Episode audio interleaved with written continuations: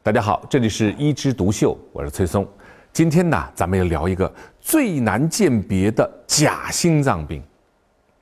如果我问你，你出现了胸闷、胸痛、心慌，然后觉得自己的心要跳出来，然后闷得透不过气，想开窗，然后呢，很有可能出现全身发抖、发麻，然后想晕过去的感觉，马上要死掉的感觉，你觉得你是什么病？我觉得百分之百你都会觉得，我得心脏病了。我得了严重的心脏病了，我可能马上就要死掉了。我现在要打幺二零，我要打救护车。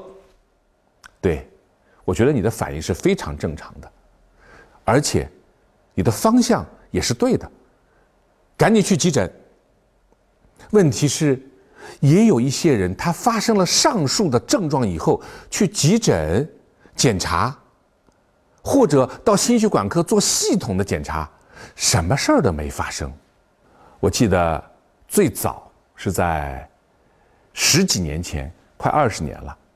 那个时候呢，我作为一个主治医师啊，接收了很多的心血管的病人。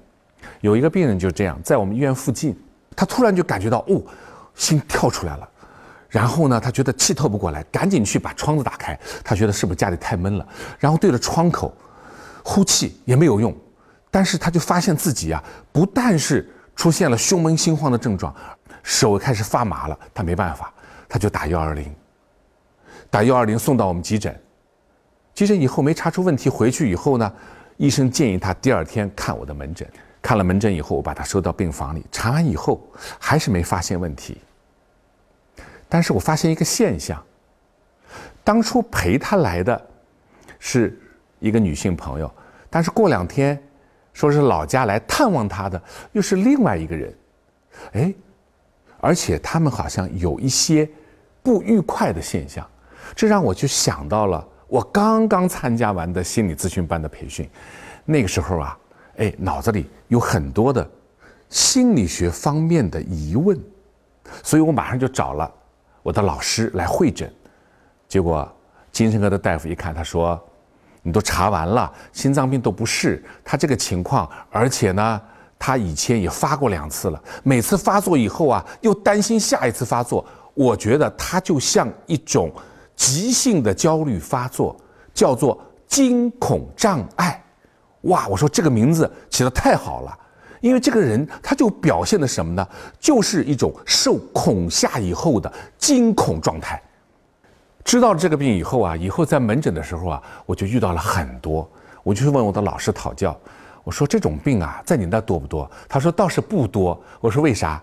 他说虽然说这是属于精神心理的范畴，但这种病他不会到我们医院来的。为什么？因为他觉得自己就是一个心脏病啊。哎，对呀，我想起我们老祖宗说一句话，说心有两个功能，第一个叫心主血脉，现在的心血管病都是这个范畴；第二个叫心主神明。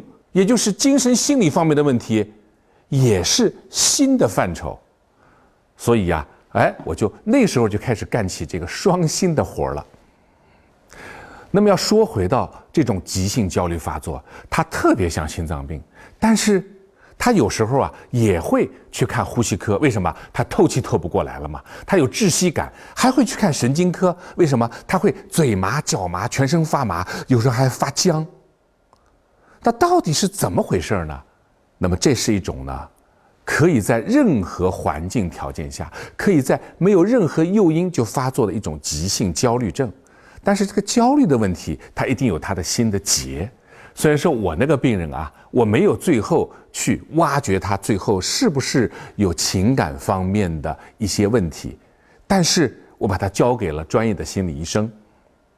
但是他肯定有心理的一个结，所以呢。在某些时候，他就会发作。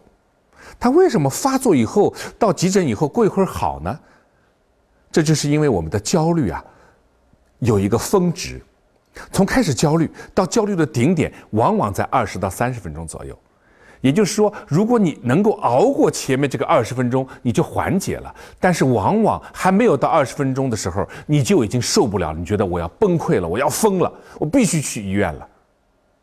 而且在你焦虑的时候，你会不由自主的会透气，对吗？或者没有那么明显，但是你已经早早的因为恐惧，你的透气的次数大于你平时的，那就出现了我们医学上一种叫过度换气的症状，就是透气太过度的时候呢，我们把我们体内的二氧化碳过度的吐出来了，引起我们体内的氧气和二氧化碳不平衡，这时候会出现头晕、心慌、胸闷，还有嘴麻、手麻、全身发麻。所以到了急诊的时候，如果一个医生能够识别这种状态，他只要给他一个密闭的油皮纸袋袋套在口皮上，或者拿个塑料袋也行，让他在里面透两口气，哎，让他把吐出来的二氧化碳再吸回体内，慢慢的调整我们体内的氧气和二氧化碳的比例，他就会好。